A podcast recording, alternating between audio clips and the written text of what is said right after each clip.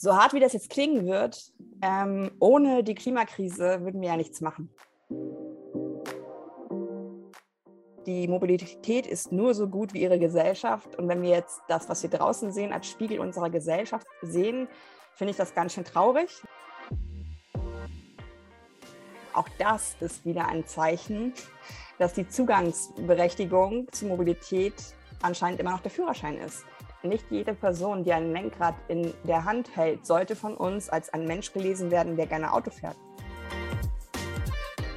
Hallo und herzlich willkommen zu Städtebau im Dialog. Ich bin Hendrik Jansen. Und ich bin Ilka Mecklenburg. Hier beschäftigen wir uns mit aktuellen Themen aus dem Bereich Stadtplanung und Städtebau und unterhalten uns eine gute halbe Stunde mit Architektinnen und Architekten, Stadtplanerinnen, Wissenschaftlern und Urbanisten. Dabei schauen wir uns in jeder Staffel einen Themenbereich besonders genau an. Unsere heutige Gesprächspartnerin heißt Katja Diel. Katja beschäftigt sich seit vielen Jahren mit der Verkehrswende und damit, wie wir unsere Stadträume gerechter gestalten können.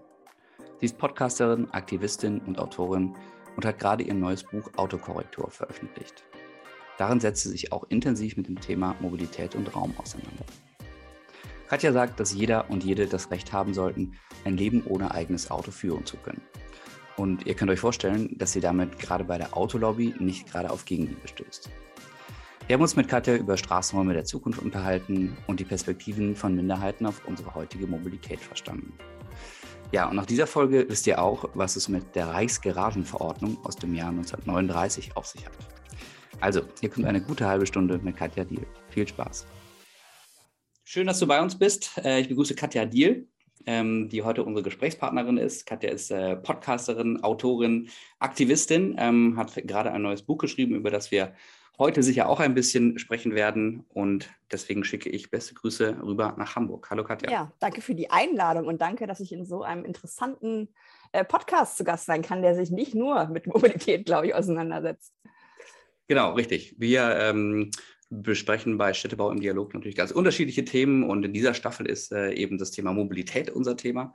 Ähm, und das ist äh, ja auch eines, was die Stadt und die Stadtgestaltung und den Städtebau ganz, ganz maßgeblich prägt, obwohl viele Leute das, glaube ich, erst ähm, so mit dem zweiten Überlegen so richtig wahrnehmen, ähm, dass es da eine ganz, ganz starke Verbindung gibt. Genau, wir wollen mit einer ganz äh, persönlichen Frage mal starten. Ähm, Katja, du kommst aus Hamburg. Äh, wie bewegst du dich in der Regel in Hamburg fort?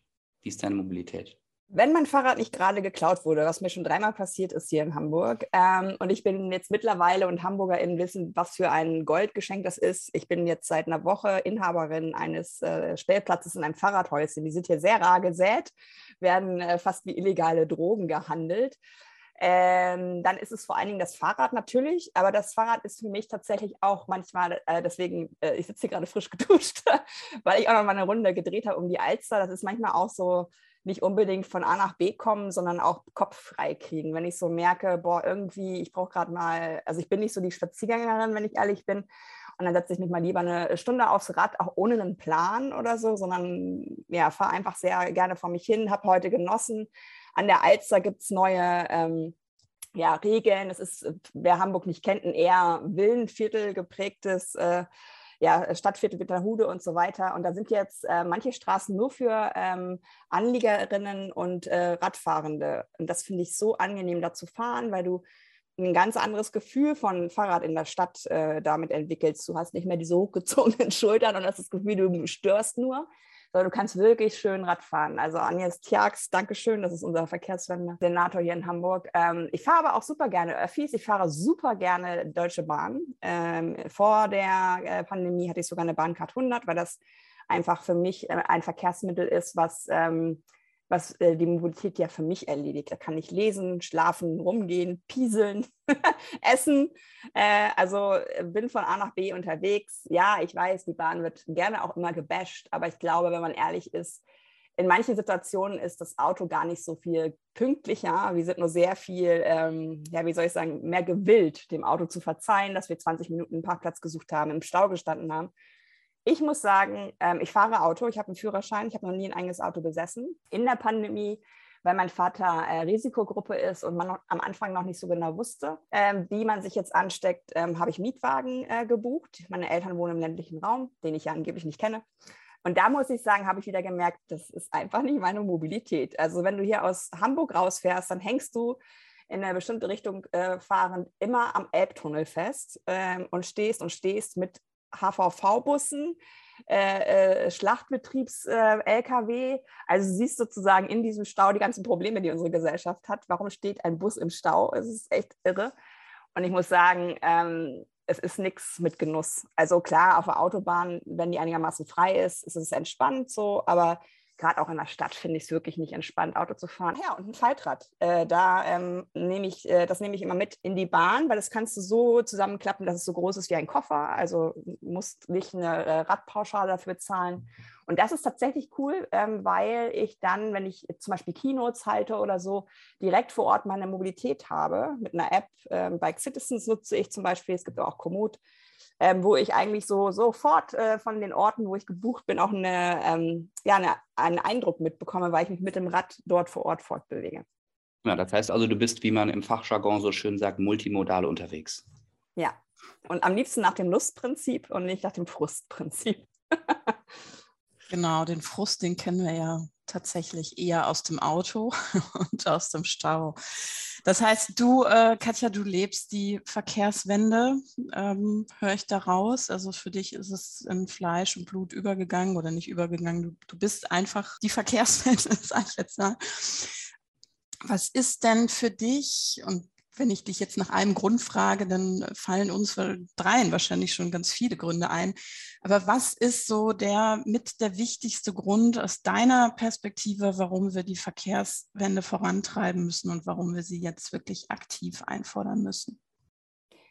So hart wie das jetzt klingen wird, ähm, ohne die Klimakrise würden wir ja nichts machen. Also das ist ähm, leider das bittere Fazit von meiner Arbeit auch. Ich bin ja mittlerweile fast 20 Jahre in der Mobilität tätig. Und ich glaube, ähm, den Druck auf die Veränderung bringt nicht ein intrinsisches äh, äh, Gefühl von, hier läuft doch irgendwas schief, lasst es uns verändern, sondern das aktuelle Verkehrssystem nervt vielleicht, aber passt der Mehrheitsgesellschaft, also den Leuten, an die dieses Autosystem zum Beispiel adressiert ähm, wurde. Und ähm, mich treibt daher auch gar nicht, also es ist natürlich Platz zwei, aber mich treibt nicht die Klimakrise an, sondern die Ungerechtigkeit, die ich von Beginn an in diesem Verkehrssystem beobachte.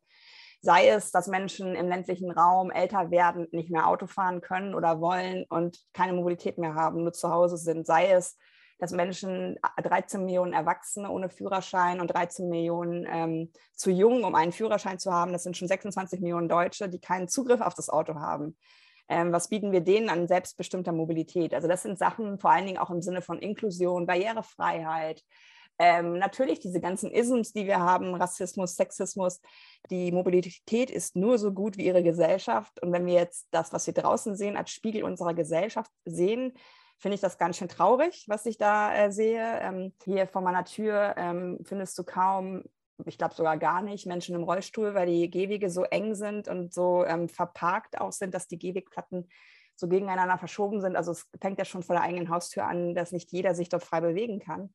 Und ich hatte mal eine Knie-OP, äh, bin länger an Krücken gelaufen, habe gemerkt, was das bedeutet, äh, mitten auf der Insel äh, zwischen zwei Ampeln hängen zu bleiben, weil du einfach zu langsam bist für die Grünphase, die da berechnet wurde. Gestern bin ich Rad gefahren, stand an einer Bettelampel das ist hier beim ähm, Zoo Hagenbeck eigentlich ja ein touristischer Hotspot, wo Leute, die direkt mit dem Auto vor die Tür fahren, parken.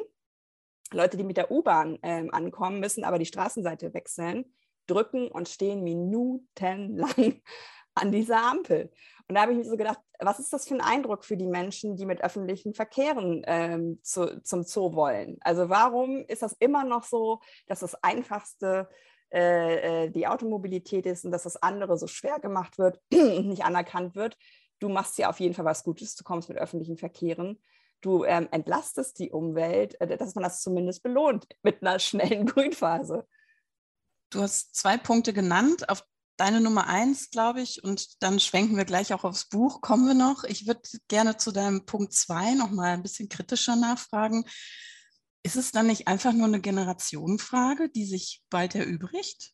Wenn du sagst, äh, so das Auto ist die Mobilität für die, die äh, für diesmal ähm, gebaut oder angeboten wurde und äh, was wir jetzt so in der jüngeren Generation sehen, Fridays for Future, Umweltbewusstsein. Also hat sich es dann nicht erledigt? Äh, Wäre schön, ne? Tatsächlich hatten wir noch kein Jahr mit weniger Autos. Also trotz der Pandemie, trotz dieser riesigen Krisenpropaganda, möchte ich fast sagen, die, die aus der Autoindustrie ähm, kommt, dass alles ja äh, äh, zusammengebrochen ist, Lieferketten und so weiter, haben wir auch im letzten Jahr, und äh, ganz ehrlich, ich weiß nicht, wo die alle noch hinkommen, 400.000 Autos mehr. Also es sind nochmal eine halbe Million Autos hinzugekommen. Äh, und diese ja, ich würde mal sagen, ähm, Fake News, dass äh, junge Menschen keinen Führerschein mehr machen, stimmt auch nicht.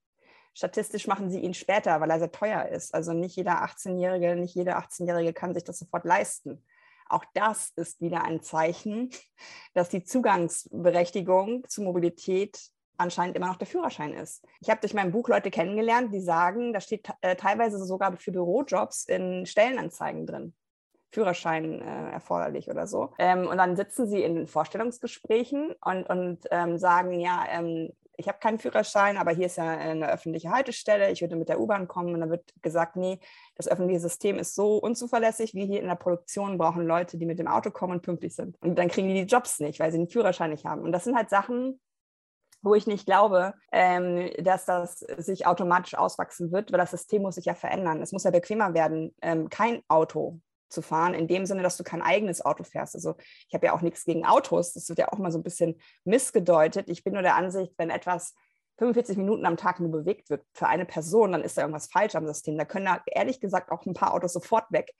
Es ist noch zu billig für bestimmte privilegierte Gruppen. Dann gibt es auf der anderen Seite die Leute, die äh, ähm, eine richtige Schrottmöhre fahren müssen, weil sie arm sind, äh, mehrere Jobs vielleicht auch haben die sagen, ich kann meine Jobs nur machen, wenn ich das Auto habe. Das Auto ist aber ein Kostenfaktor, den ich nicht in der Hand habe durch Reparaturen und so weiter. Aber sie werden dieses Auto gedrückt, weil sie sonst die Jobs nicht erreichen, die sie bekommen.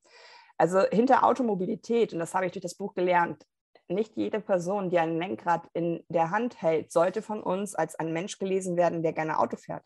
Sondern wir sollten in den Kontakt treten mit den Menschen und fragen, willst du oder musst du Auto fahren? Und wenn sie die antworten, ich will das, ich finde das geil, dann würde ich sagen, ist es nicht die erste Gruppe, die wir adressieren. Aber die Leute, die sagen, ja, ich muss Auto fahren, weil ich Angst habe im öffentlichen Raum, weil ich viele Jobs habe, weil ich eine Kindermobilität zu Hause habe, weil ich, keine Ahnung, eine bestimmte Behinderung habe. Ähm, und das ist halt was, was ich nicht in Ordnung finde. Im, Erst, also im Grundgesetz steht, die Würde des Menschen ist unantastbar. Um, um Mobilität zu bitten, ist meiner Meinung nach unwürdig, aber in diese Situation bringen wir Leute und solange werden sie Auto fahren, weil sie lösen gesellschaftliche Probleme, die wir haben mit dem Auto. Also eigentlich so ähnlich wie, wie das ganze Care-Work-System wieder privatisiert in dem Sinne wurde, dass es zu Hause stattfand mit Homeschooling und so weiter. Genauso ist es mit Mobilität. Äh, ich habe auch einen Arzt interviewt und der meinte, äh, ab einem gewissen Alter hier im ländlichen Raum sind es die Enkelinnen und Töchter, die die äh, älteren Herrschaften hierher bringen zum Arztbesuch weil da keine andere Mobilität mehr ist und weil sie krank sind und nicht Auto fahren können. Und ich glaube, das ist halt was, was, wie, wenn da kein Ersatz ist in dem Sinne, dann bleibt das Auto so stark. Und das ist ja das Gemeine. Es ist wie eine Drogensucht. Ähm, wir, wir, brauchen in dem Sinne einen Entzug, aber auch mit einem Substitut, äh, wie zum Beispiel Busse, Leihräder, äh, Scooter, vielleicht auch auf dem ländlichen Raum. Aber ich glaube, so wie es gerade ist, wird sich nichts verändern. Es muss nicht nur Angebote geben, sondern es muss auch unbequemer werden und real bepreist werden. Okay, also das Auto im Prinzip als, äh, als eine Droge, von der wir wegkommen müssen. Ähm, wir ähm, wollen ein bisschen über dein was gesagt. Ne? nee, wir wollen ein bisschen über dein Buch sprechen, ähm, das bald rauskommt. Ähm, Autokorrektur heißt das, Mobilität für eine lebenswerte Welt. Ähm, und äh, gerade so für uns als Städtebauer und Stadtplaner ähm, ist natürlich ein Themenbereich da besonders spannend. Und du hast dich ganz konkret auch mit dem Thema Mobilität und Raum und vor allem im öffentlichen Raum auseinandergesetzt. Ähm, wenn du mal so ein ganz äh, grobes Fazit geben sollst, wie ist denn der Zustand unserer ähm, Stadträume, aber vielleicht auch unserer ländlichen Räume, wenn man gerade mal diese ähm, Dualität von Mobilität und Raum sich mal anschaut? Was ist deine, deine Erkenntnis daraus? Also was ich halt immer noch krass finde, ist tatsächlich, dass der Status quo als so eine Art Naturgesetz empfunden wird. Also dass wahrscheinlich auch durch die Hektik und den Druck, den wir im Alltag so haben, die gar nicht die Zeit haben, zu fragen, warum ist das eigentlich so? Dass äh, hier in meinem Wohngebiet zwei bis drei geparkte Autoreihen, zwei Reihen, äh, da wird gefahren. Äh, zwischen den Häusern findet nichts statt. Kein Leben, kein Austausch, kein äh, mal stehen bleiben, geschweige denn, dass ich jetzt auf die andere Straßenseite gehen würde ohne einen Grund, weil das wäre ja Quatsch. Dann müsste ich ja nach den Autos gucken. Ähm, und das ist was, wo ich immer wieder merke, und das macht mich sehr betroffen, muss ich ganz ehrlich sagen, dass ich sage, oh, das jetzt hier, stell dir das mal vor, alle Autos weg. Und die Leute sagen, ja, was denn dann? Wo ich so sage, äh, bitte? Also du kannst dir nicht vorstellen, was hier sein könnte, wenn die Autos weg sind. Äh, Urban Gardening, äh, äh, Sitzbänke, äh, irgendwie diese, diese Scharni-Gärten, die es ja jetzt auch gibt in München und Wien. Also du merkst, ähm, dass viele so eine Art Tabubruch empfinden, ähm, ähm, das zu hinterfragen, plus sich was anderes vorzustellen. Deswegen ist in meinem Buch Raum auch ein ganzes Kapitel geworden, weil ich erstens selber noch mal viel gelernt habe, natürlich unter anderem auch von Jan Gehl, der, um den kommt man nicht herum, äh, wenn man sich damit beschäftigt. Aber ich finde auch ehrlich gesagt seine Art total gut. Der, der macht das nicht so krass wissenschaftlich, sondern der hat sehr, wie ich finde, so ähm, nachvollziehbare Dinge, wie zum Beispiel, ich wohne hier im vierten Stock. Ich könnte mich theoretisch mit meinen NachbarInnen ja unten noch unterhalten, wenn die auf der Straße sind. Ab dem fünften Stock wird das schon verunmöglicht. Also du hast im vierten Stock noch das Gefühl der Verbundenheit zu deinem Viertel. Alles, was größer ist, ist eine Anonymisierung. Und das ist ja etwas, was ich auch thematisiere, der Wiederaufbau nach dem Zweiten Weltkrieg, die drei äh, verschiedenen Arten, die Häuser damals zu bauen. Es gab eine unglaublich große Wohnungsnot. Es musste schnell passieren. Und ich glaube, da war jetzt dann auch nicht so die Zeit und auch vielleicht nicht die Ressourcen, das wirklich so gut zu lösen, dass es nicht noch viel Stress sorgte, in den Städten zum Beispiel. Also du hast ehrlich gesagt tatsächlich ist aber auch heute noch. Ein Kumpel von mir ist in so ein Neubaugebiet gezogen. Der hatte so einen Hackmack-Job bei der Lufthansa, war kaum zu Hause. Dann kam Corona mit sehr viel ähm, Homeoffice. Er wird da jetzt ausziehen, weil er gemerkt hat, und das steht im Buch ja auch drin, die, die Fenster spiegeln sich. Also man hat sich ständig im Blick. Es ist nichts da weder Supermarkt noch irgendwie was. Alle haben so diese Tiefgaragen, begegnen sich auch eigentlich gar nicht. Es gibt so Grünstreifen, ähnliche Dinge. Also ich bin da auch, als ich das erste Mal da war, dachte ich, boah, es ist krass kalt hier. Also gar nicht im Sinne von Temperatur, sondern dass ich das Gefühl hatte, warum sind denn hier nicht Aufhalteflächen? Warum hat man nicht irgendwas gebaut, wo die Leute eingeladen werden, sich zu begegnen? Es gibt den obligatorischen Spielplatz, den gibt es, aber es war insgesamt so ein Ding, wo ich dachte, krass, es ist jetzt 2020 gebaut worden, es fühlt sich irgendwie 50er Jahre an, weil ich da auch gerade dabei war, das alles zu recherchieren. Und ich glaube tatsächlich, der Wiederaufbau und der Druck, den wir hatten und dieses, was ihr dann natürlich auch kennt, autozentrierte Stadt, dass die Stadt so gebaut wurde, und das empfinde ich jeden Tag auch so, äh, dass äh, es, es Menschen ermöglicht wird, schnell durchzufahren, aber alle, die dort wohnen, haben das Nachsehen und keine Aufenthaltsqualität und keine Lebensqualität. Und da werde ich aber ähm, zum Teil auch von so ein paar Promis bei Twitter immer so als die Naive hingestellt. So, nach dem Motto, zieh halt aufs Land. Ich kenne das Land, meine Eltern wohnen auf dem Land. Das ist genau das Gleiche. Also auch da hat sich immer alles weiter auseinandergezogen. Es wurde immer mehr, ähm, die Alternative zum Auto wurde gekappt, ähm, Bahnkilometer und so weiter. Das verändert ja auch Räume. Und du hast da, wo meine Eltern wohnen, ähm, es ist eine 60.000 Einwohnerinnenstadt, aber sehr, sehr breitflächig sozusagen, also ist noch im Emsland ländlich. Und da hast du einen Ortskern komplett nur Shopping und Restaurants und sonst aber auch kein Grund, dahin zu fahren. Und die einzelnen, was früher mal so Dörfer waren, denke ich mal, haben keinen Kern. Also da wird nur gewohnt. Und das ist ja das Monofunktionale, äh, was euch auch bekannt sein wird, was immer unresilient ist und was immer auch Probleme macht weil du ähm, gesunde Räume musst du ähm, gemischt aufbauen, unterschiedliche Zwecke aufbauen. Reeperbahn ist zum Beispiel tagsüber die Hölle, weil einfach nichts los ist. Äh, da fühlt man sich auch nicht unbedingt dann sicher. Dann gibt es so bestimmte Kulturviertel, würde ich mal sagen, oder Shoppingviertel, die auch zu einer gewissen Uhrzeit keinerlei äh, Publikumsverkehr haben und immer Uhrzeiten haben, wo man da nicht hingeht, weil es auch sich unsicher anfühlt. Und das drückt sich natürlich auch in der entsprechenden Mobilität in diesen Räumen aus. Ja, also ich kann diese Punkte sehr, sehr gut nachvollziehen. Äh, ich komme selbst auch vom Land oder bin auch im Land aufgewachsen. Und ähm, klar, was wir in der, in der Stadtplanung ja auch feststellen, ist, dass wir in den letzten Jahrzehnten eigentlich unsere Siedlungsstrukturen so geplant haben, dass eigentlich fast nur noch eine Automobilität möglich ist. Ähm, viel auch nach amerikanischem Vorbild da hin und wieder, aber das führt eben dazu, dass wir heute eben auch die Probleme haben, ähm, die es dort gibt. Ähm, die aussterbenden Innenstädte ähm, sind nur ein Themenbereich, ähm, der auch der darunter fällt, ähm, aber auch da, das hat mit zu wenig Mischung zu tun. Aber ich finde einen Punkt ganz spannend, den du angesprochen hast, der so ein bisschen auch unsere Fantasielosigkeit zeigt, weil wir sind alle aufgewachsen, sind alle groß geworden mit dem Bild von einer ganz bestimmten Straße. Eine Straße sieht bei uns im Kopf immer gleich aus. Und deswegen finde ich das sehr, sehr erhellend sozusagen, diese, diese Aussage, Aussage, dass wir ganz wenig Ideen haben, was da sein könnte, wenn eben die breite Fahrbahn für den Autoverkehr nicht mehr da ist. Und äh, ich glaube, da müssen wir ähm, teilweise auch ein bisschen so ins Ausland schauen, um zu gucken, was für, was für Möglichkeiten andere Länder uns ja auch hin und wieder vormachen, ähm, wie ein Straßenraum auch anders gestaltet sein kann. Und äh, ich glaube, in jeglicher Hinsicht im Sinne von ähm, ja, mehr Gerechtigkeit, aber auch mehr Klimaresilienz ähm, gibt es da eigentlich schon wunderbare Beispiele. Aber ich gebe dir vollkommen recht, dass es im, Grau, im, im Kopf sozusagen von vielen Menschen noch nicht so angekommen ist und wir nur ein sehr, sehr eintöniges Bild eigentlich von der Straße haben, ähm, wo es, glaube ich, viel Zeit braucht, um das äh, aufzubrechen und den Leuten mehr Fantasie zu geben, was stattdessen dort sein könnte. Deswegen bin ich auch gerade in der Planung für ein Kinderbuch. Weil ich Absolut, glaube, die ja, ja. Kinder können total gut in, in, in, Neudeutsch natschen, also so anstupsen und Fragen stellen und warum ist das so? Und natürlich, ich war ja zu Gast, äh, so ein bisschen äh, Cameo-Auftritt bei Jan Böhmermann und ich fand es großartig. Erstmal dieses Lied, warum hört der Fahrradweg einfach hier auf?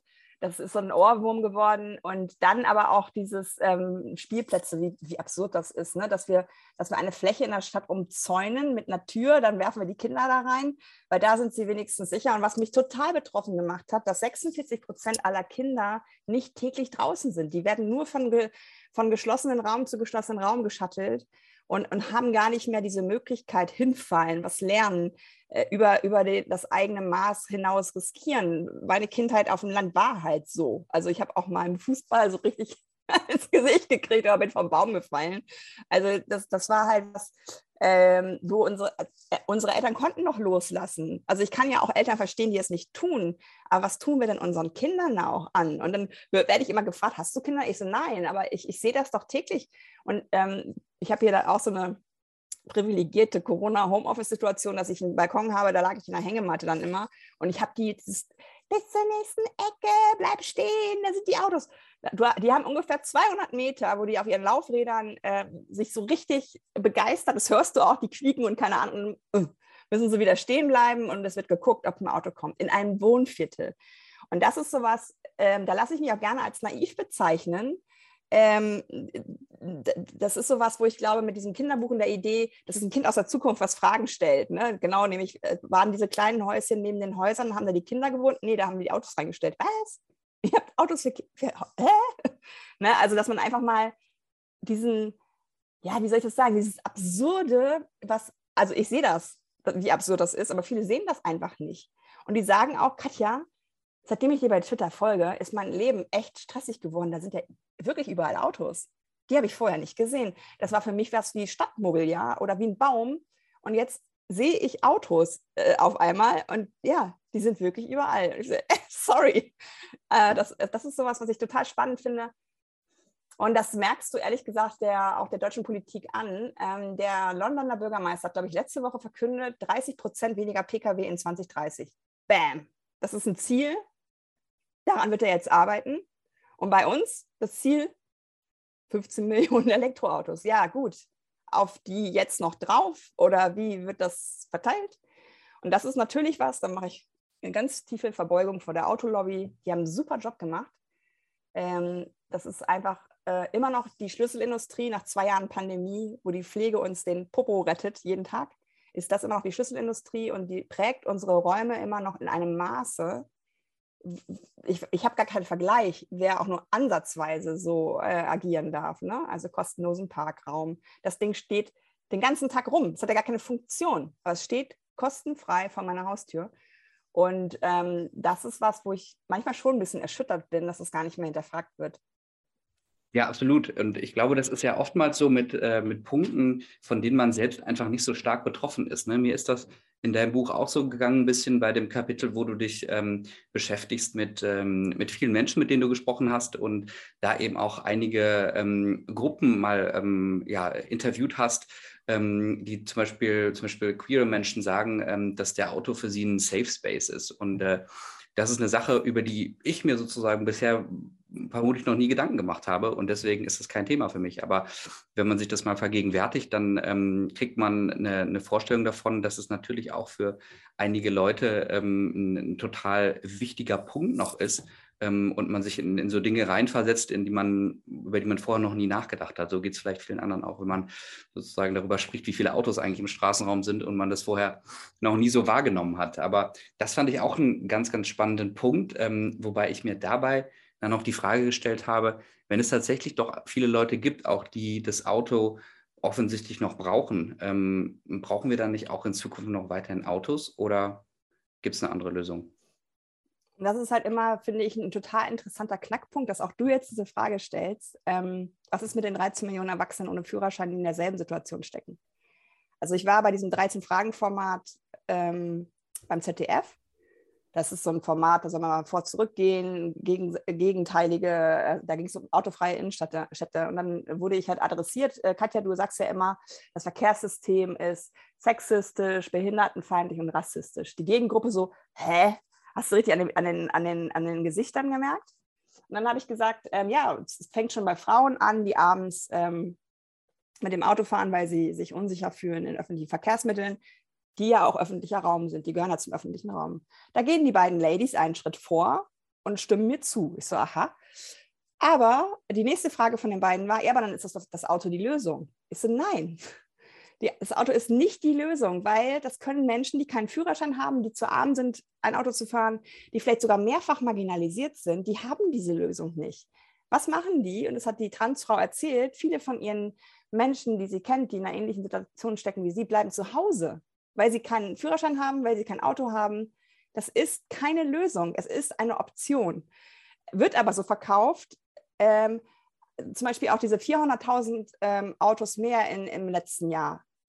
Rekord, la. Wo ich so denke, ja, Rekord im Sinne von Produktabsatz, schlimmes Zeugnis im Sinne von Verkehrspolitik.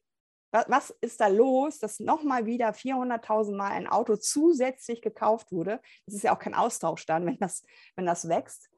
Und das ist wirklich schwierig, diesen, diesen Zahn zu ziehen, dass, dass, dass jede Lösung, also empfundene Lösung, wo Auto eine Lösung ist, immer auch ein Zeichen dafür ist, dass andere Leute das nicht können, dass andere Leute das nicht nutzen können. Und das ist halt auch genau das, was ich sage. Hört auf mit dem Narrativ, wir müssen alle mitnehmen, Ihr nehmt schon längst nicht alle mit. Das sind aber Gruppen, die euch nicht interessieren, weil sie kein Geld haben, weil sie ja nicht aussehen wie die weiße Mehrheitsgesellschaft. Ne? Um die kümmert sich Politik nicht. Und ähm, deswegen, ich habe angefangen mit dem Buch und hab, ich kenne diese Geschichten ja. Also, ne, aber ich habe gedacht, nee, wenn ich jetzt auch wieder anfange, über diese Leute zu reden, dann kommt wieder, ja, Katja, komm. Ne? Habe ich gesagt, nee, ich gehe zu den Leuten, ich mache mit den Video-Interviews und ich spreche mit ihnen und lasse diese, ähm, auch ohne Tone Policing, äh, dass diese Interviews in mein Buch einpflegen, in dem Sinne, dass diese Menschen ein Gesicht erhalten, in dem Sinne, dass sie, dass sie wahrnehmbar werden, weil auch dieses ähm, arme Menschen-Ding, keiner kümmert sich um arme Leute, äh, beziehungsweise kümmert sich darum, dass Armut in Deutschland keine Rolle mehr spielt, außer es geht ums Auto. Dann sind die wieder gut genug als Token sozusagen, ja, guck mal, die können ja nicht ohne Auto. Ja, geil wie wäre es denn, wenn wir denen eine ähm, Alternative geben, plus dass wir uns mal kümmern, dass Armut in Deutschland unmöglich wird. So, ne? Also das ist, deswegen ist es kein Vorwurf gegen dich, aber das ist halt immer so, ja, dieser blinde Fleck vielleicht auch, dass wir halt denken, ja, dann fahren die halt Auto, ist es nicht doch eine Lösung? Nein, es gibt Gruppen, denen ist Auto nicht qua Behinderung, qua Einkommen, was auch immer, äh, nicht zugänglich. Ja, war auch äh, bewusst ein bisschen äh, provokativ gestellt, die Frage. Richtig schön reingefallen. ähm, wir haben immer noch so eine kleine ähm, Section, wo wir ähm, ein paar Fragen unserer Hörer auch ähm, besprechen. Und ähm, da hat uns eine erreicht, die ich ganz spannend fand, weil was du gerade so ein bisschen beschreibst, ähm, zeigt ja auch, dass du schon eine Aktivistin bist. Ich glaube, so würdest du dich jetzt auch bezeichnen, oder? Ja, es ist immer wieder schwierig, weil Aktivismus in Deutschland ist natürlich etwas, was eigentlich Herabwürdigung ist in bestimmten Kreisen. Also jemanden als Aktivisten zu bezeichnen, ist in bestimmten politischen Kreisen eher ein, ein Gegensatz zu Expertin. Mhm. Ist mir aber mittlerweile auch schnurzegal. Ich nenne mich, seitdem es im Raum stand, wieder eine Abwrackprämie zu machen, habe ich gesagt, so Leute, jetzt bin ich damit d'accord, ich bin Aktivistin, weil das werde ich versuchen, mit aktiv und aktivierend ähm, zu vermeiden. Also ja, ich, ich bin immer so ein bisschen in meiner Eitelkeit gekränkt, weil ich natürlich super viel Expertise habe, 15 Jahre in diesen Branchen ja auch gearbeitet habe. Aber ich glaube, zu verstehen, was Menschen, die mir gut gewollt, äh, gut gesinnt gegenübertreten, damit sagen wollen, dass ich halt auch herausfordere im positiven Sinne und dass man aktiviert wird, die Dinge anders zu sehen. Also ja. Okay, gut, sagen wir Aktivistin oder Expertin auch sehr gerne. Ähm, jedenfalls ähm, bist du ja schon jemand, der auch durchaus ähm, für manche Menschen zumindest eine äh, durchaus radikale Position hat. Und ähm, unser Hörer Lukas fragt, ähm, wie viel Radikalität ist denn hilfreich, um eine Verkehrswende zu forcieren oder zu erzwingen? Ähm, oder muss es nicht vielleicht manchmal auch andere Wege geben? Wie ist da deine Einstellung oder deine Position? Also erstmal eine Einsortierung, auch das habe ich gelernt vom Wort radikal, das ist an die Wurzel gehend. Äh, das Radieschen heißt deswegen ja auch so, weil es eine Wurzel ist, die wir essen. An die Wurzel gehen möchte ich gerne, denn das Problem sitzt, wie wir jetzt schon in, den, in der kurzen Zeit hier skizziert haben, sehr tief. Ich habe auch gelernt, dass in Deutschland eine klare Meinung schon radikal gilt. Also ich glaube, what you see is what you get. Wenn du Katja liest, dann weißt du, wofür sie steht. Viele andere Fähnlein im Wind haben wir genug.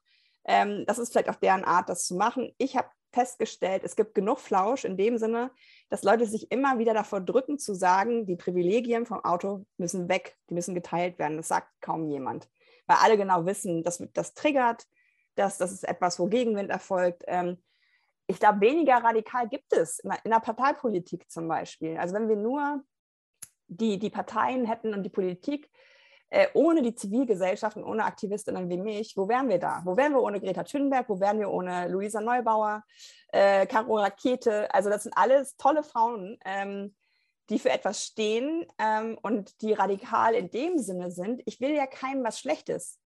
Also ich finde viel radikaler, und darüber sollten die Leute mal nachdenken, nichts zu tun. Wir haben ein 1,5 Grad Ziel, wir haben einen Vertrag unterschrieben. Wir tun so, als wäre das, keine Ahnung, äh, eine Pizzabestellung. Es ist verdammt nochmal schon längst da. Die Klimakrise findet statt. Verkehr hat seit den 90er Jahren seine Emissionen nicht gesenkt. Also ist es dann radikal, dass ich relativ deutlich ausspreche, hier läuft was schief, oder ist es radikaler, ähm, keinem Parteiprogramm das 1,5 Grad Ziel zu erreichen und E-Fuels in den Koalitionsvertrag zu bringen. Ne? Also schönen Dank äh, für die Frage. Ähm, aber ich würde bitten, ähm, einfach mal zu beleuchten, was wirklich heutzutage in einer Welt der Klimakrise, in einer Welt der Ungerechtigkeit eigentlich das Radikalere ist. Für mich ist die AfD radikal in dem Sinne. Also nicht im Sinne an die Wurzel gehen, sondern in dem Sinne, what the fuck. Kann ich total gut nachvollziehen. Allerdings sozusagen eine kurze Nachfrage läuft man damit nicht aber auch Gefahr, ein paar Leute auch ähm, nicht mitzunehmen bei der ganzen Sache? Na klar. Also äh, ich kann nicht alle mitnehmen, das ist eine Lüge. Also das von mir zu verlangen, ich bin eine Person. Die Leute denken immer, Wunder, was ich für ein Unternehmen bin oder keine Ahnung. Ich bin eine Person, Katja Deal. 24-7 habe ich zur Verfügung, ab und zu schlafe ich auch mal. Wenn ich da alle mitnehmen wollen würde, hätte ich, glaube ich, weniger erreicht, als ich bisher erreicht habe. Wegen mir schaffen Leute das Auto ab oder den Zweit- oder Drittwagen. Also äh, mich erreicht sowas nicht oft, aber wenn es mich erreicht, finde ich es richtig cool, dass Leute gesagt haben, Katja, übrigens wegen dir fahre ich gerade E-Bike und nicht Auto. Ähm, wir haben jetzt unser Auto verkauft. Wenn ich ähm, die Menschen, die hier vor meiner Haustür den Dodge Ram oder Range Rover parken auf Baumscheiben und dadurch riskieren, dass Bäume halt auch absterben, wenn ich die adressiere, da, da fange ich mir doch eine. Also ich, ich richte mich an die, die unsicher sind, die sagen, Katja, wie, was mache ich denn, wie, wie, wie kriege ich das hin, dass ich es verändere? Die Menschen, die vielleicht auch neutral sind, die Menschen, die super geil auf Autos sind. Und das waren ja diese drei von, von den 13 Fragen. Also Auto-Influencerin, mit der muss ich nicht arbeiten. Also das würde sie wahrscheinlich auch von mir sagen weil sie da, wie, wie die ähm, Automobilität gerade aufgestellt ist, gut aufgehoben ist. Ich will ja was verändern. Die Menschen, die nur den Status quo verteidigen, haben es ja einfacher. weil der Status quo, den kennen wir. Und ich muss, habt ihr ja auch schon gemerkt, immer die Fantasie anregen und sagen, soll das denn so bleiben? Also von daher bin ich total, mittlerweile, es hat mich wirklich ein bisschen getroffen, aber mittlerweile bin ich damit fein. Ich bin, ich bin kein, kein Konzern, ich, ich bin nur ich. Und wenn ich dann die Leute, die so ein bisschen schwanken und die auch höflich mir gegenübertreten und sagen, kannst du mir mal eine Hand reichen, dann mache ich das, aber ich nehme nicht alle mit. Nein. Wir erreichen ja hier mit unserem Format auch viele Studierende der Stadtplanung, der Architektur, also alle, die sich um die Stadt der Zukunft Gedanken machen. Ähm, ich erlebe das selber häufig an der Hochschule, wenn es darum geht, ähm, die Studierenden zu inspirieren, mit Beispielen, dann gucken wir häufig ins Ausland. Wir haben ja eben auch schon über äh, Straßenraumumgestaltung und sowas gesprochen. Also wie sehen auch vielleicht multikodierte Räume aus, etc. Was würdest du den angehenden Stadtplanerinnen, Stadtplanern, Stadt, Stadtmacherinnen, wie auch immer, mitgeben ähm, hinsichtlich der Mobilität von morgen? Also ganz konkret, wenn wir auf den öffentlichen Raum gucken, wenn wir, wenn wir über ja, einfach praktische Tipps geben, die wir jetzt heute vielleicht wirklich auch schon umsetzen können. Also, ne, wir haben jetzt ganz viel groß gedacht, aber was sind konkrete Maßnahmen da im Auge? Ja, tatsächlich, ich finde, das ist auch kein Hexenwerk. Ne? Also wir brauchen nicht auf Flugtaxis oder, oder Hyperloops warten. Alle Lösungen sind schon da und das ist natürlich auch nicht so richtig sexy. Äh, weil wir gerne äh, am dritten Schritt der Verkehrswende arbeiten, nämlich der Optimierung. Der erste Schritt ist aber Wege vermeiden, das, was wir hier gerade auch tun. Wir sind nicht an einen Punkt gereist, sondern wir machen das per Videokonferenz. Zweiter Weg ist vom Fliegen auf die Bahn, also den Verkehrsträger zu switchen. Ähm, ich, ich frage die Leute immer, ähm, wo, wo, wo, fährst du in Urlaub hin? Fährst du an die vierspurige Autobahn? Ähm, fährst du in so ein Viertel, wie ich es hier habe? Oder fährst du dahin, wie zum Beispiel Toskana und so weiter, wo es so Plätze gibt mit Kaffeetischen, wo man sich unterhalten kann, weil da keine Autos sind, weil du nicht dagegen brüllen musst. Und dann sagen wir alle, ja, ja, ja klar. Ich sehe, ja, gut, da fährst du also in Urlaub hin. Wie wäre es denn, wenn das der Alltag ist und du vielleicht sogar einen Urlaub im Jahr sparen kannst, weil die Stadt dich nicht so stresst? Ähm, ich glaube, wir haben ver vergessen, woher die Städte kommen. Wir haben in Deutschland natürlich ein total großes Fund, mit dem wir wuchern können. Die Städte entstanden vor dem Auto. Äh, in Ländern, wo das umgekehrt der Fall ist, ist, glaube ich, ziemlich schwierig, da wieder Lebensqualität äh, reinzubringen, wobei ähm, Jan G. das ja zum Teil auch in Singapur und so weiter gezeigt hat, dass es möglich ist, wenn man es will. Ich glaube ähm, ganz stark daran, wenn wir die sogenannten Schwächeren, die sogenannten Marginalisierten in den Fokus stellen, und das ist am Anfang die Fußgängerin, der Mensch im Rollstuhl, das Kind, wenn die ähm, eine, eine Mobilität in diesem Stadtteil, den du ähm, gestaltest, ähm, finden, wenn die, wenn die sich selber verwirklichend ähm, und, und unterwegs sein können, dann ist allen anderen geholfen. Also ich glaube auch nicht, genau was eben ja auch gefragt wurde, dass wir aufs Auto verzichten müssen. Das gehört nicht ins Herz eines Viertels. Also mir blutet mein Herz immer, wenn ich sehe diese, diese großen mittelalterlichen Plätze mit so einem Dom und einer Kirche und dann komplett Parkplatz. Da waren halt früher die Märkte. Die sind dann jetzt noch einmal die Woche, dann verschwinden die Autos mal einmal. Warum nicht so, sowas wieder als Aufenthaltsqualität? Ich glaube auch fest daran, dass sich damit Geld verdienen lässt weil auch Touristinnen natürlich von sowas angezogen werden würden und da verweilen würden und da auch einkaufen würden. Es gibt aber eine ganz große Angst in Deutschland, wenn wir Parkplätze wegnehmen ähm, und der Mensch nicht mehr direkt an der Theke parken kann, dann verlieren wir Einkommen. Äh, dabei ist einfach total oft jetzt bewiesen worden, dass es bis zu 40 Prozent Umsatzsteigerung gibt. Natürlich, weil die Leute, die zu Fuß und mit dem Rad unterwegs sind, die kannst du viel mehr triggern das ist ja im Buch auch so ein Teil, ne? wenn du mit dem Auto fährst, was nimmst du überhaupt noch wahr? Wenn du wirklich 50 km/h fährst, was nimmst du wahr? Du bist, du bist gezwungen, auf dieser Schiene sozusagen zu bleiben, den Verkehr nicht aufzuhalten, keinen Unfall zu machen. Du nimmst doch nichts mehr rechts und links wahr. Menschen, die langsam unterwegs sind, kommen öfter, kaufen öfter ein, alles schon nachgewiesen, aber auch da sind wir so ein bisschen faktenervers. Also ich würde an euch adressieren, unterhaltet euch, gerne auch mit den Menschen, die ich im Buch ähm, vorstelle, gerne auch mit den Gruppen, die, die ich da vorstelle, weil ich habe festgestellt, die sind total heterogen. Also wenn du die so hinstellen würdest, diese ganzen Menschen, würdest du denken, hä, was ein die denn? Aber die Lösungen, die sie möchten, sind alles dieselben. Sicherheit, Ansprechbarkeit, äh, Bezahlbarkeit, äh, Verfügbarkeit, äh, Komfort. Das sind alles Sachen, die kannst du nicht digitalisieren und das ist total schön dass die Lösung ist, dass zum Beispiel, was, was Jolina, die Transfrau, sagt, warum nicht ab, keine Ahnung, 9 Uhr in der U-Bahn einen Waggon auszeichnen, der von außen ähm, wahrnehmbar ist und da ist eine freundliche Person in Uniform, die Auskünfte erteilt, die Menschen beim Ein- und Ausstieg hilft, die TouristInnen sagt, sie müssen jetzt hier umsteigen, da hinten finden sie die S-Bahn und die allen anderen subjektive Sicherheit gibt, weil sie ist ansprechbar. Und das ist halt das, was mich so, so, so bei aller Schwere der, der Geschichten, die es ja teilweise da auch gibt, ähm, aber das hat mich beflügelt, weil ich dachte, krass, das würde der Jasmina, äh, BIPOC-Person helfen, das würde einem Raul helfen, der im Rollstuhl sitzt.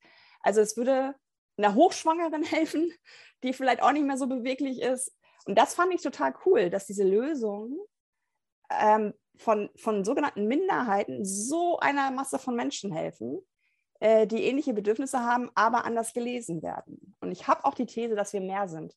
Also diese Mehrheitsgesellschaft gibt es gar nicht in dem Sinne, sondern auch ich habe zum Beispiel unsichtbare Behinderungen. Ich will mich doch nicht outen, wenn ich Hilfe brauche, sondern ich will die Lösung vorfinden. Und da, da fängt es schon an, liebe Studierende, stumpf auch mal an Sitzbänke zu denken. Also ich habe zum Beispiel jetzt einen Hüftschaden, ich werde irgendwann eine neue Hüfte kriegen. Ich weiß, wo Bänke sind und wo keine sind. Und ich sehe eher wenig, wo ich mich mal ausruhen kann und mal eine Pause machen kann. Und das sind Sachen, die, die klingen halt unsexy, ja. Weil es halt nicht so was ist wie Hyperloop, wo du sagst, wow, geile Idee. Aber ich finde es gerade für eure Jobs, die ihr da, ähm, die ihr da ähm, auch ähm, aufnehmen könnt nach so einem Studium, so ein total schönes, warmes Gefühl, äh, der Fürsorge, der Daseinsfürsorge und dass man wirklich was schafft, was Menschen hilft, was Menschen an die Hand nimmt und was Hilfe auch adressiert, ohne dass du sagen musst, ich habe aber hier, keine Ahnung, eine Angststörung und brauche eigentlich eine ansprechbare Person, damit ich mich beruhigt fühle, wenn ich U-Bahn fahre. Hm. Und das waren jetzt ja auch alles Dinge, die wir auch sofort unterschreiben würden. Aber ich gebe dir recht, sie sind nicht sexy, sie klingen jetzt nicht irgendwie besonders. Sie sind irgendwie sehr banal und vielleicht ähm, schiebt man sie deshalb auch so ein bisschen zur Seite oder oder ja, sie sind halt nicht neu. Äh, bestimmte ja. Sachen liegen ja. einfach in der Vergangenheit. Das feministische Verkehrsmittel ist das Fahrrad. Das ist verschwunden nach den Weltkriegen, weil es den Alleinernährer gab, der das Auto gefahren ist. Und das Auto braucht Platz, weil es ist schwer, es ist schneller als alle anderen. Und diese, diese Bilder von den Suffragetten oder auch in den 20er Jahren, wo Frauen, obwohl es unschicklich war, Rad gefahren sind, das war doch geil. Also es ist billig, du kannst es selbst reparieren, es nimmt wenig Platz ein. Es ist verfügbar und es macht trotzdem eine, einen Radius mit deiner Mobilität, der, der eigentlich für den Alltag vielleicht sogar ausreicht, ist aber verschwunden. Und das wieder zu, zu, zu ermöglichen, dass Fußverkehre und Radverkehre im Fokus stehen, dass die möglich sind, weil auch einfach ganz andere Durchsatzmöglichkeiten ja sind von Menschen. Im Auto sitzt ja halt nur eine Person und macht zwölf Quadratmeter dicht. Das ist halt nicht cool. So, das merke ich auch immer wieder, wenn ich sage, ja geil, dass ihr jetzt alle hier mit voll elektrisch und so weiter, das ist lokal emissionsärmer. Mehr ist es nicht. Ich sehe, das ist, also ich, ich finde es gut, ich unterstütze, dass der Antrieb anders wird, aber es löst kein einziges Problem habe ich euch gerade erzählt, die zwei falsch parkenden Zero-Emission Amazon-Lieferfahrzeuge in meiner Feuerwehreinfahrt. Ja, scheiße geparkt, bleibt scheiße geparkt. Wenn da jetzt irgendwie ein Feuerwehreinsatz gekommen wäre, wären die im Weg gewesen. Die sind schön mit, ne, ich, ich verstehe deren Druck auch, meine Güte, ja. Aber es zeigt halt, dass dieses System am, am, am Limit ist. Und da braucht es halt Menschen, die bei euch äh, äh an die Uni gehen, dass die halt mit einem anderen Blick rangehen und für diese Menschen, die keine Lobby haben, Sorge tragen. Ich erinnere mich gerade noch an eine unserer letzten Folgen, wo wir uns mit einem äh, niederländischen ähm, Landschaftsarchitekten, äh, Michael van Riesche, unterhalten haben. Und der hat immer gesagt, ihr Deutschen, ihr denkt einfach immer so Engineering. Ihr wollt alles technisch lösen. Aber manchmal seht ihr dabei gar nicht, dass andere Dinge, die viel naheliegender sind und viel einfacher, ähm, auch möglich sind. Aber ihr seid einfach immer die Ingenieure, die alles technisch lösen wollen. Ja, ja eine kurze Bemerkung dazu noch. Ähm, das finde ich halt an Anne Hidalgo in Paris so geil, diese Geschwindigkeit. Mhm. Also die, die, die, die zieht dieses Pflaster nicht so, wie wir das so machen, so ganz langsam ab, sondern die macht, tschuck, macht diese achtspurige Autobahn am Fluss Seine dicht. Und von Montag auf Dienstag erlebst du, wow, äh, da gehen Leute spazieren, da fahren Leute Rad. Es gibt, glaube ich, 30 Prozent mehr Radverkehr. Und kein Mensch, den du da fragen würdest, weder als Touristin noch als Mensch, der da wohnt, wird sagen, ach schade, dass die Autos nicht mehr hier sind. Also sie macht erlebbar, was solche, auch ohne Engineering, ähm, aber was solche politische ähm, Führungskraft tatsächlich, also ich finde, sie ist eine gute Führungskraft. Sie sagt, ich mache das jetzt Und ich frage auch nicht immer die BürgerInnen. Das ist auch in dem Buch ja Thema, dass, wie, bis, bis wohin sollte Beteiligung gehen. Aber wenn wir dann zum Anfang des Gesprächs äh, zurückgehen zu diesen fantasielosen Leuten, dann musst du vielleicht auch nicht jeden fragen, weil sie sich einfach nicht vorstellen können, dass es ein Gewinn ist. Und sie macht das da, die, die ganzen großen Plätze sind jetzt Radfahr. Ähm, und es gibt natürlich Wachstumsschmerzen, natürlich, was es immer in so Umbruchssituationen gibt, aber sie hält es halt durch und das mag ich sehr gern. Ja, und vor allen Dingen zeigt sie eben was, was direkt sichtbar ist für alle, ne? direkt erlebbar. Ich finde das total, total stark. Lass uns doch auf ein weiteres Thema kommen. Und zwar, ähm, ich würde gerne noch ein bisschen so über das Thema Förderinstrumente sprechen, weil ähm, ich habe den Eindruck, dass es ja für das Automobil insbesondere in Deutschland sehr starke staatliche Förderinstrumente auch gibt. Ähm, Stichwort Pendlerpauschale oder Dienstwagenprivileg. Also ähm, damit wird ja auch viel gesteuert, ähm, dass eben die Nutzung des Autos auch begünstigt und damit bevorteilt wird. Ähm, jetzt waren wir gerade schon so ein bisschen beim Thema von Lösungsansätzen oder Lösungsideen. Gibt es nicht auch Instrumente, die man sich für die Zukunft vorstellen könnte, die eben gerade auch andere Verkehrsteilnehmer ähm, da ein bisschen fördern? Ähm, Stichwort irgendwie Mobilitätsbudget oder sowas ist so jetzt in der Diskussion gewesen. Ähm, wie ist so deine Einstellung dazu? Gibt es genug? Brauchen wir mehr? Äh, brauchen wir andere? Fangen wir doch mal ganz vorne an, bei der Reichsgaragenverordnung von 1937. also es ist ja nicht nur so, dass Geld fließt, sondern dass auch absurde Vorgaben immer noch existieren, ne? dass du, wenn du Neubauten hast, ähm, Stellplätze für Autos vorweisen musst. Also ich kenne Menschen, die noch nie ein Auto besessen haben, die jetzt irgendwie Umbauten machen und sagen, jetzt muss ich einen Parkplatz hier machen ähm, obwohl ich kein Auto habe und ich, ich, muss für diesen Parkplatz einen Teil von meinem Garten opfern, theoretisch. Äh, also die an ihre Grenzen stoßen, was da ähm, zum Teil gesetzlich ähm, ja noch vorgegeben ist. Gehen wir auf ruhenden Verkehr. Das war, ähm, das war bis, ich weiß gar nicht, 50er, 60er überhaupt nicht erlaubt, dass du, dass du Fahrzeuge, Pkw in den öffentlichen Raum stellst. Und dann hat ein Mensch geklagt, der irgendwie als Unternehmer sein Auto immer an so eine Laterne stellen wollte und er hat gewonnen. Und aufgrund von dieser Gerichtsentscheidung ist es überhaupt erst möglich, dass wir parken dürfen umsonst. Parken ist überall erlaubt, es sei denn, es ist verboten. Das ist auch so eine Regel, wo ich so denke, geil. Und ähm, ruhender Verkehr, was soll das sein? Also ruhen sich die Autos aus und, und also ich glaube, es geht gar nicht nur um Geld, ähm, es geht schlicht um eine Gleichberechtigung. Und die Privilegien, die du eben auch jetzt steuerlich zum Beispiel genannt hast, die werden ja als normal empfunden. Das ist für die Leute nicht das Gefühl von, das ist eine privilegier äh, privilegierte Situation, die ich im Vergleich zu anderen habe, die nicht mit dem Auto unterwegs sind, sondern ich habe ein Recht auf einen Parkplatz. Und der Parkplatz muss eigentlich auch von meinem Haus direkt sein. Also dieser absurde Parksuchverkehr, der in der Stadt teilweise ein Drittel der Verkehre ausmacht, der kommt ja nur daher, weil wir unbedingt in der Nähe. Also ich glaube, manchmal parken die Leute äh, sogar weiter weg, als die nächste Haltestelle wäre, aber sie kümmern sich halt gar nicht um diese Alternativen, weil sie so in ihren Spuren stecken. Ich glaube, wir brauchen eine Demokratisierung und eine Gleichberechtigung. Wir brauchen, genau was du gesagt hast, ein Mobilitätsbudget für alle. Dann kannst du dich auch meinetwegen immer noch fürs Auto entscheiden. Aber die meisten Privilegien steuerlicher Art und, und ähm, im Sinne von Geld ähm, bekommen ja Besserverdienende. Also diese Tausenden von Euro für ähm, zum Teil noch nicht mal komplett elektrisch fahrende Fahrzeuge. Wer kauft sich Neuwagen? Das sind meistens Leute über 50, die schon ähm, was erreicht haben im Leben oder halt Flottenbetreiber, also Dienstwagen, ne, die eh alle zwei bis drei Jahre dann auch noch ausgetauscht werden. Ich hatte ähm, letzte, äh, nee, diese Woche ähm, einen Podcast, er nennt sich bei Twitter Maximales Drehmoment, das ist ein Schrauber und er meinte, es ist so krass, dass ähm, auch die Fahrzeuge, aber auch das Mindset der Leute immer weniger auf Reparaturen geht. Also äh, das, was wir überall beobachten, ist auch bei Autos der Fall. Leute wägen ab, lohnt sich das noch? Ähm, und es gibt ja Länder, die zum Beispiel Reparaturen von der Steuer erlassen. Also da, da zahlst du nicht mehr die Mehrwertsteuer drauf oder so. Auch das könnten Steuerungsinstrumente meiner Meinung nach ähm, sein, um den Lifecycle von einem Fahrzeug auch zu erhöhen. Also ich sehe da total viele Möglichkeiten.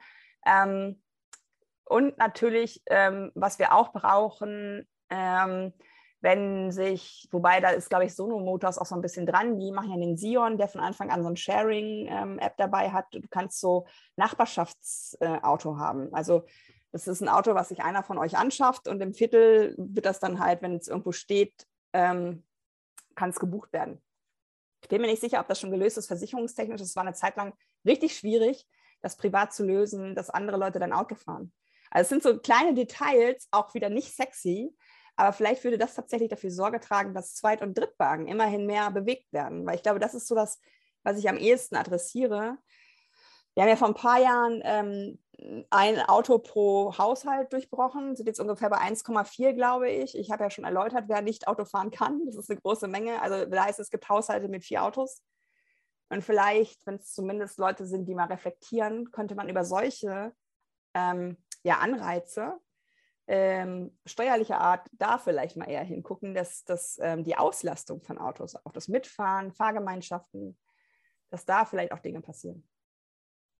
Jetzt haben wir ähm, einige Sachen zum, zum Status quo, sage ich mal, besprochen.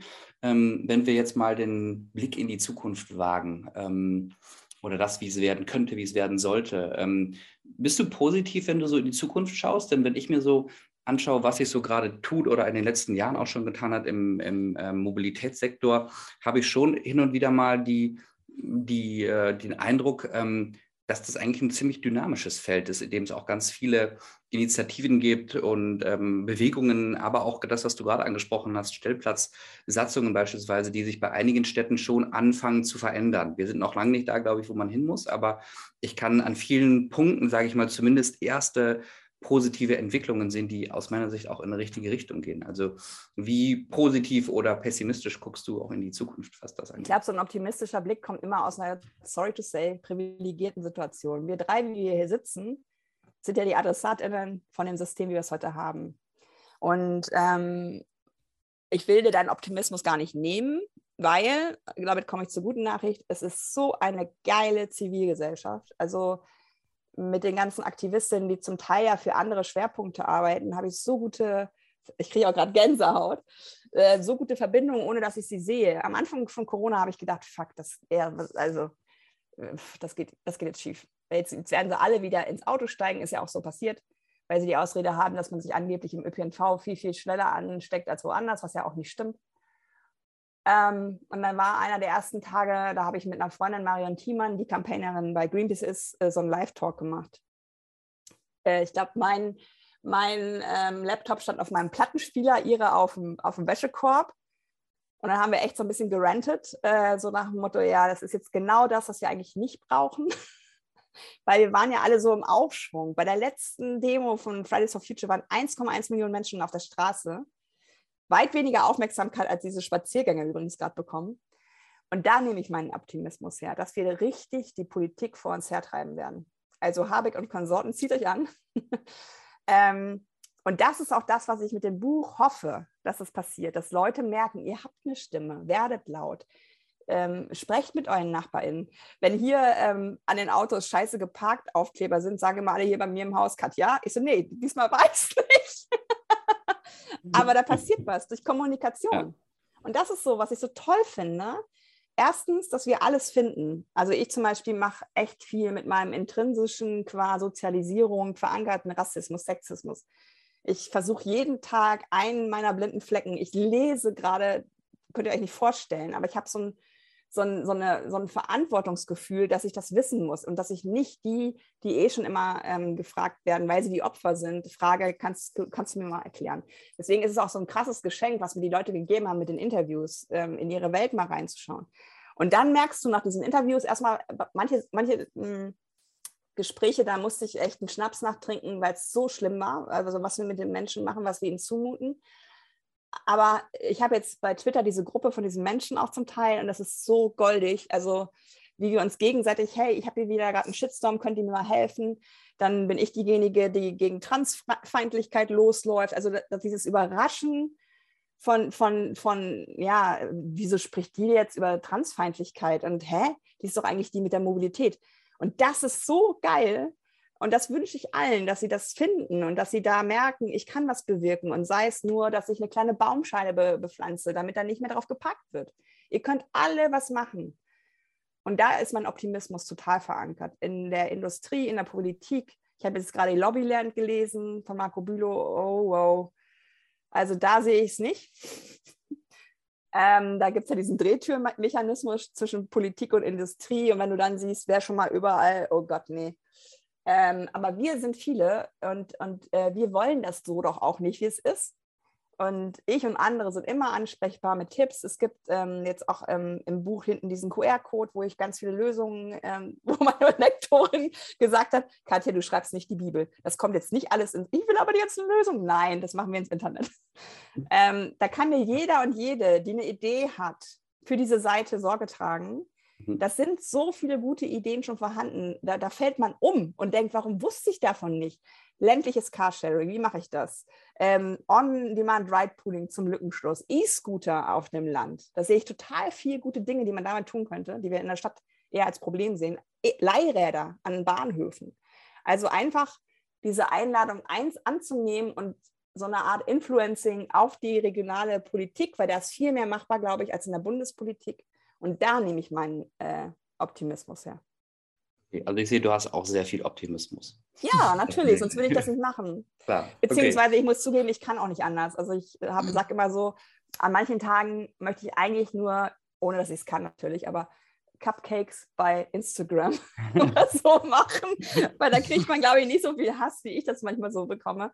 Nee, es ist, es ist total intrinsisch. Also ich glaube, ihr merkt das auch. Ne? Also es mhm. ist nichts, was ich loslassen könnte. Ich bin jetzt in der Life Balance weil die ganzen verschiedenen Ehrenämter, Jobs, was auch immer, ähm, haben sich jetzt gefunden. Es ist mhm. She Drives Mobility, ich bringe das voran.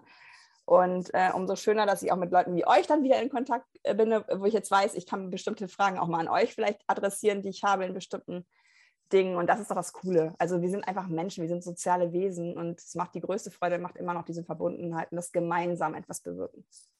Absolut, ja.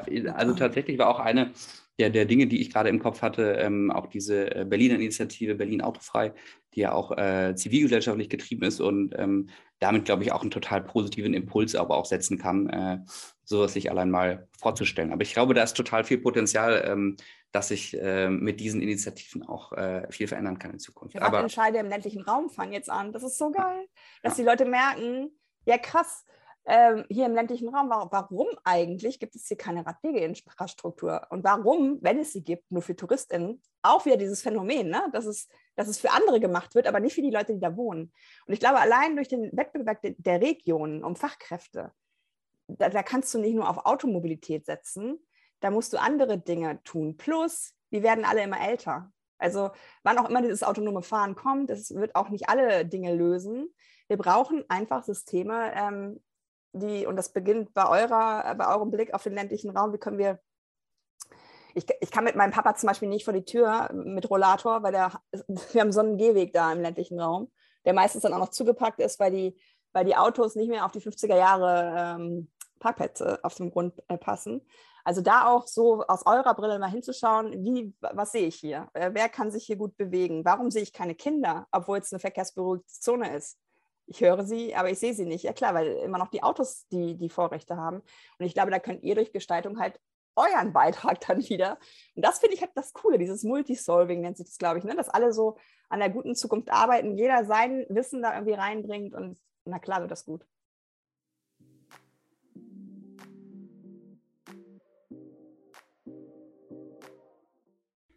So, Hendrik, das war unser äh, Gespräch mit Katja Diel. Wir haben mal wieder den zeitlichen Rahmen gesprengt, den wir uns immer so vornehmen. Aber ich glaube, über dieses Thema Mobilitätswende darf man auch mal ein bisschen länger reden. Ähm, ich muss sagen, ich habe jetzt ein bisschen schlechtes Gefühl, bald mal wieder ins Auto zu steigen. Wie geht es dir dabei? Ja, ja, ich auch. Also ähm, ich bin ja äh, tatsächlich ähm, nicht Besitzer eines eigenen Autos, aber nutze doch öfter mal Carsharing. Mhm. Und ähm, ja, man kann, so bisschen, man kann, so ein bisschen den Eindruck bekommen, dass man auch das eigentlich nicht mehr so viel machen sollte.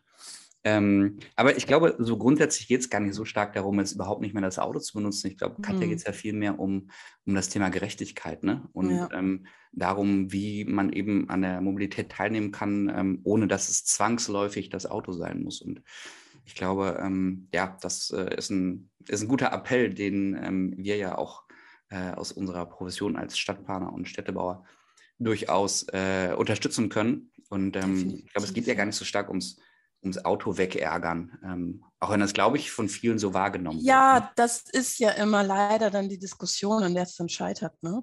dann ja. bilden sich wieder diese bekannten Fronten und dann ähm, wird jede Diskussion im Keim erstickt, was äh, sehr, sehr schade ist. Ja, absolut. Das stimmt. Ähm, was aber ein Thema ist, was wir ja auch kurz gestriffen haben und was ich eigentlich ähm, auch ganz, äh, äh ganz spannend finde in der Diskussion, ist das Thema, dass äh, die Verkehrswende, über die wir am Anfang auch gesprochen haben, eigentlich ähm, ja schon viel früher anfängt als bei der Frage, ähm, welches Verkehrsmittel benutze ich denn jetzt? Ähm, und mhm. ist es das Auto, die Bahn, das Fahrrad, zu Fuß gehen? Sondern ähm, die aus unserer Sicht natürlich auch viel früher anfängt und eigentlich ähm, beim Thema Städtebau und Stadtplanung anfängt, weil je nachdem, wie wir unsere Siedlungsstrukturen gestalten, äh, wie wir sie mischen, wie wir äh, auch mit Städtebau hier dichter arbeiten, ergeben sich natürlich auch vollkommen andere ähm, Notwendigkeiten für Wege und damit auch Mobilität. Und ähm, ich glaube, das war nochmal ein, ein schöner Aspekt, äh, auch zu, zu verstehen. Ähm, Verkehrswende ist nicht nur Auswahl der Verkehrsmodi, mhm. sondern ähm, Verkehrswende kann auch schon viel eher beginnen. Ähm, kann damit beginnen, dass wir unsere Siedlungsräume ähm, nachhaltiger, dichter, ähm, aber auch gemischter gestalten, sodass äh, eben viele Wege im besten Fall gar nicht notwendig werden. Und das hat Katja ja auch erwähnt. Anne Hidalgo, die in Paris diese Idee der Fünf-Minuten-Stadt ähm, mhm. oder 15-Minuten-Stadt äh, ähm, ja nochmal hochgeholt hat, was eigentlich gar keine so neue Idee ist. Ne? Also wir sprechen darüber, äh, sind es äh, seit, weiß ich nicht, äh, Jahrzehnten eigentlich gefühlt, aber ähm, trotzdem ähm, ist das natürlich irgendwie ein Punkt, der da in Paris jetzt nochmal sehr stark hochgekommen ist. Und das ist eigentlich mhm. so der mhm. Kern, ähm, Dinge und Städte so zu gestalten, dass viele Wege ähm, kurz sind. Definitiv. Äh, ich bin gespannt, wie, wie, wie das in Paris dann auch langfristig funktioniert. Aber ich glaube, die Ansätze sind ja da und es ja, ist erkennbar, dass es funktionieren wird. Ähm, du sprichst einen guten Punkt an. Ne? Ähm, Mobilitätswende fängt beim Städtebau an, um dich da jetzt zu zitieren. Und äh, naja, wie der Städtebau auch unsere autogerechte Stadt geprägt hat. Das kennen wir aus den 60er, 70er Jahren. Also da hat der Städtebau ja massiv ähm, auch dazu beigetragen, äh, warum wir heute auch diese Verkehrs- ähm, oder diese Mobilitätsproblematiken haben. Von daher spannend, dass wir jetzt ähm, genau unsere eigenen Sünden oder die Sünden unserer Vorfahren dann da auch wieder ähm, ausbessern. Aber klar, ne, dahinter steht auch immer eine gesellschaftliche Haltung und die war eben damals anders als ähm, heute. Wir müssen sie nur erkennen. Ich habe in unserem Gespräch ähm, zwei, dreimal auch unser, ähm, an unser Gespräch mit Antje Stockmann von der HCU denken müssen. Mit ihr haben wir damals auch schon so dieses Thema Gestaltung von Straßenräumen, multifunktionale Straßenräume, Multikodierung von öffentlichen Räumen besprochen, hat mich heute ein paar Mal daran erinnert. Ähm, und ähm, ja, also frag mich, warum warum ist es immer noch so schwer, einfach mal äh, da auch Möglichkeiten aufzuzeigen, wie so ein Straßenraum schon auch mal anders aussehen kann. Vielleicht auch nur temporär, um dann aber auch vielleicht mal das ein oder andere Bild zu wecken. Ja, auch über Bilder im Kopf haben wir ja schon äh, gesprochen, also die Bilder im Kopf auch wirklich mal auf die, ja, auf die Straße zu bringen, sichtbar zu machen. Und ähm, da dürfen wir, glaube ich, viel, viel mutiger sein in Zukunft. Ja, absolut. Also ich glaube, wir sind einfach, ähm, das stelle ich ja auch immer in vielen Planungsprojekten fest, ähm, einfach echt fantasielos, weil wir einfach so damit mhm. aufgewachsen sind, dass eine Straße eben so aussieht, wie sie aussieht und jedes Kind hat mhm. im Kopf, wie eine Straße auszusehen hat. Und ähm, wenn man einmal fragt, was könnte denn stattdessen sein, ähm, dann ist es kaum möglich, sich eine Straße vorzustellen, wo keine Autos Platz haben, mhm. ähm, obwohl es ja auch eine mögliche Straße wäre. Ähm, und ich glaube, es hängt schon ziemlich früh an. Ich meine, ich habe in letzter Zeit immer ähm, nochmal diese Vorschläge gesehen, jetzt auch äh, ähm, Lego-Baukästen mal ein bisschen anders zu gestalten und nicht immer nur die Straßenteile äh, als Straßen für Autos zu gestalten, sondern vielleicht mal einfach nur einen mhm. Fahrradweg äh, hinzuzufügen, sodass ähm, Kinder eben auch eine Idee davon bekommen, ein Straßenraum kann auch anders aussehen als mhm. nur eine Straße. Aber ähm, man stellt das eben auch fest, insbesondere bei, bei unserer oder noch älteren Generation, dass ähm, ja, die, ähm, die Fantasie oder die Idee davon, wie eine Straße aussehen kann, sehr limitiert ist, weil wir mhm. einfach, glaube ich, so sozialisiert worden sind und in so einer ja, autozentrierten Kultur auch aufgewachsen mhm. sind, dass es schwerfällt, sich was anderes vorzustellen. Ja.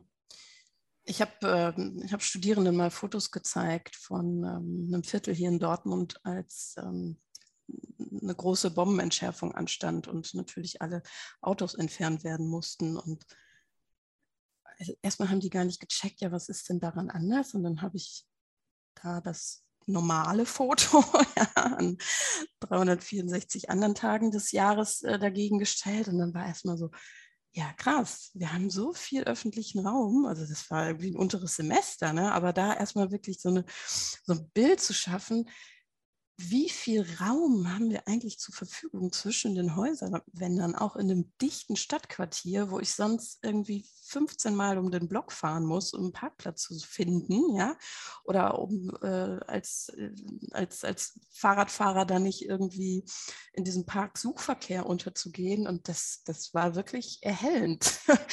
Ähm, und dann haben die mal so, so, so Querschnitte gezeichnet, was sie sich da vorstellen können, wenn die Autos nicht da wären. Also da findet hoffentlich dann jetzt auch ja mit so einer neuen Generation, Fridays for Future haben wir auch schon häufig angesprochen, dann auch nochmal so ein Shift statt, würde ich, würde ich mir sehr wünschen. Ich fand es damals sehr, sehr erhellend, diese Vorher-Nachher-Fotos.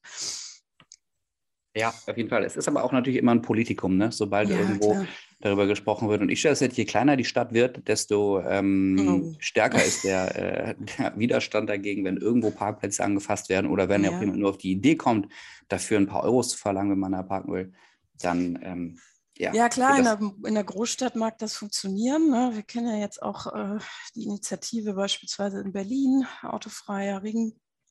Ähm, aber ja, da sind wir auch wieder beim, ne, im, im, Kontrast dann beim ländlichen Raum, da braucht es dann natürlich andere Ansätze. Ja, Berlin habe ich gerade angesprochen. An so einer Initiative sieht man ja auch ganz schön, dass, dass es eben nicht nur die äh, darum geht, irgendwie als Stadtplaner voranzugehen, sich als Tiefbauingenieur vielleicht ähm, zu öffnen oder als, als Aktivistin mit der Fahne voranzuschreiten, sondern wirklich auch, ähm, ich glaube, wir haben es eben Bandenbilden genannt. Banden klingt vielleicht ein bisschen negativ, kriminell, aber vielleicht kann man es ja auch Allianzen bilden. Ich glaube, wir als, als Stadtplanerinnen und Stadtplaner denken sowieso sehr interdisziplinär, aber ich fand es äh, nochmal spannend, dass, dass wir auch äh, darüber gesprochen haben. Also, dass wir uns die richtigen Menschen suchen müssen, die vielleicht schon Sprachrohr auch auf, auf anderer Ebene sind, ähm, mit denen wir dann ähm, vorangehen. Wie, wie siehst du das, Hendrik? Ja, auf jeden Fall. Die sind unglaublich wichtig, denke ich, ähm, um auch einfach gesellschaftliche Veränderungen äh, anzustoßen. Und ähm, wie man so in den letzten Jahren ja auch gesehen hat, gibt es ja viele, gerade ja junge Initiativen, ähm, seines Fridays for Future oder jetzt auch ähm, ja, Berlin Autofrei, eine mhm. weitere, die ähm, ja auch durchaus ganz massiven politischen Druck ausüben können und damit auch Veränderungen herbeiführen.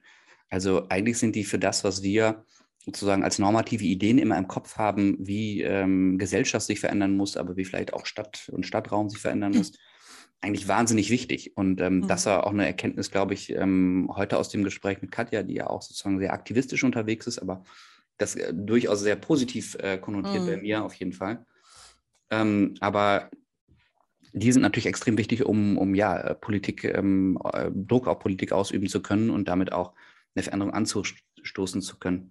Ich weiß nicht, wie es dir geht, aber ich bin ähm, sozusagen, oder wir sind ja beide, ähm, sage ich mal, etwas wissenschaftlich geprägt auch. Und äh, ich habe immer so ein bisschen, ähm, ja, äh, ich tue mich manchmal so ein bisschen schwer damit, solche äh, Initiativen ähm, ganz grundsätzlich ähm, oder ganz, ganz stark zu unterstützen, weil man natürlich immer ähm, auch so ein bisschen seine wissenschaftliche Neutralität im Hinterkopf hat, ähm, die einen da immer so ein bisschen hemmt, jetzt äh, voll mitzugehen. Aber eigentlich ist man auch, zumindest ich, öfter mal geneigt zu sagen, ähm, ja, aber es ist doch eigentlich Quatsch, denn ähm, wenn man etwas äh, identifiziert oder wenn es eine Initiative gibt, mhm. die das unterstützt und dabei auch was tut, was offensichtlich auch wissenschaftlich belegt äh, sinnvoll für den Stadtraum ist und ihm bessere Qualitäten gibt, dann muss es auch unterstützenswert sein, ähm, egal ob man da mal an der einen oder anderen Stelle seine wissenschaftliche Neutralität verliert, oder?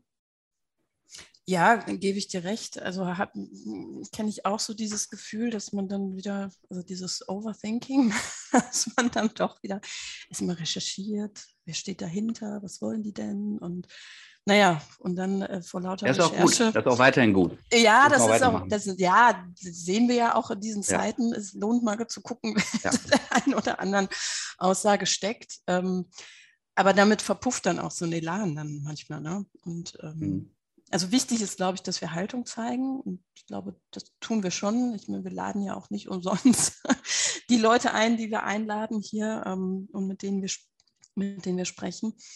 Ähm, aber ja, gebe ich dir recht. Also dieses ähm, Wissenschaftsdenken ist, hindert da manchmal auch. Ja, glaube ich auch.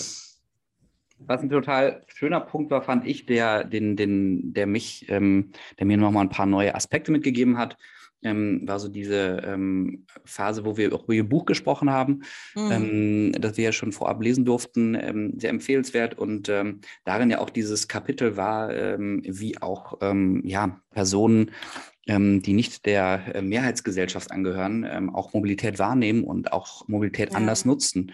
Und gerade wenn es um, um queere Menschen geht oder BPOC oder sowas, die natürlich andere Arten von Mobilitäten nutzen ähm, und die manchmal aber auch nur deswegen nutzen, weil ja gesellschaftliche Probleme wie zum Beispiel Rassismus oder sowas bei uns nicht gelöst mhm. sind ähm, und sie deswegen auch manchmal auf, auf, Dinge oder auf Mobilitätsträger wie das Auto ausweichen müssen. Ähm, nicht unbedingt, weil sie es wollen, aber weil es einfach ähm, ja manchmal in unserer Gesellschaft nicht anders möglich ist. Und was dann eigentlich so ein Satz war, der bei mir im Kopf geblieben ist, ist, ähm, was, was diesen Menschen nützt, ähm, schadet eigentlich keinem ja. anderen. Und das ist eine ziemlich, ziemlich treffende Aussage, ähm, mit der sich auch jeder auseinandersetzen muss, der eben ähm, dann immer dagegen ja. wettert, dass äh, diese Dinge angepasst werden müssen, weil letztlich wird keiner der Mehrheitsgesellschaft davon einen Nachteil haben. Ähm, aber viele, ähm, die eben nicht zur Mehrheitsgesellschaft gehören, werden dadurch ja, eine bessere Möglichkeit der Mobilität haben. Und das ist eigentlich ein sehr schönes Ziel, finde ich. Super, ja, macht es auch eigentlich so einfach. Ne? Ja. so, ähm, ja, aber es ist immer so, man macht sich über solche Dinge ja auch oftmals dann keine Gedanken, wenn man mhm. eben äh, Teil von dieser Mehrheitsgesellschaft ist und mhm. ja, äh, ähm, sieht damit viele Probleme, die gar nicht, die aber ganz, ganz einfach zu lösen wären. Ja, total. Ja, große Empfehlung an unsere Hörerinnen und Hörer ähm, in das Buch zu schauen. Ich hatte auch den einen oder anderen erhellenden Moment. Ich finde es toll, dass, ähm, dass sie das Thema Mobilität auch nochmal ein bisschen historisch aufarbeitet. Wer war wann eigentlich wie mobil? Ich habe es mir nochmal aufgeschrieben. Also die heute, heutige Automobilität ist eine männlich orientierte Mobilität. Und das finde ich eigentlich einen ganz, ganz spannenden Satz, eine spannende Aussage, über die wir alle mal nachdenken dürfen. Das war unsere erste Folge. Ich glaube, wir haben das Thema Mobilität ähm, schon super eingeordnet. Wir hatten einen tollen Gast mit Katja Diel. Wir sprechen beim nächsten Mal mit Martin Randelhoff. Martin Randelhoff, den kenne ich noch als Studierenden. Er hat bei uns an der TU Dortmund den Master gemacht in Raumplanung und führt schon seit langem den Blog Zukunft Mobilität. Und wir freuen uns ganz besonders ihn als zweiten Gast hier bei uns im Podcast Städtebau im Dialog zum Thema Mobilität begrüßen zu dürfen. Ja, genau. Und ich glaube, Martin ist ja auch jemand, der äh, schon mit dem einen oder anderen ähm, ähm, Vorstandsvorsitzenden von Automobilkonzernen auf einem Podium saß. Also kann vielleicht auch die eine oder andere Frage, die wir heute diskutiert haben, ja. da nochmal aufgreifen und äh, aus seiner Sicht nochmal einordnen.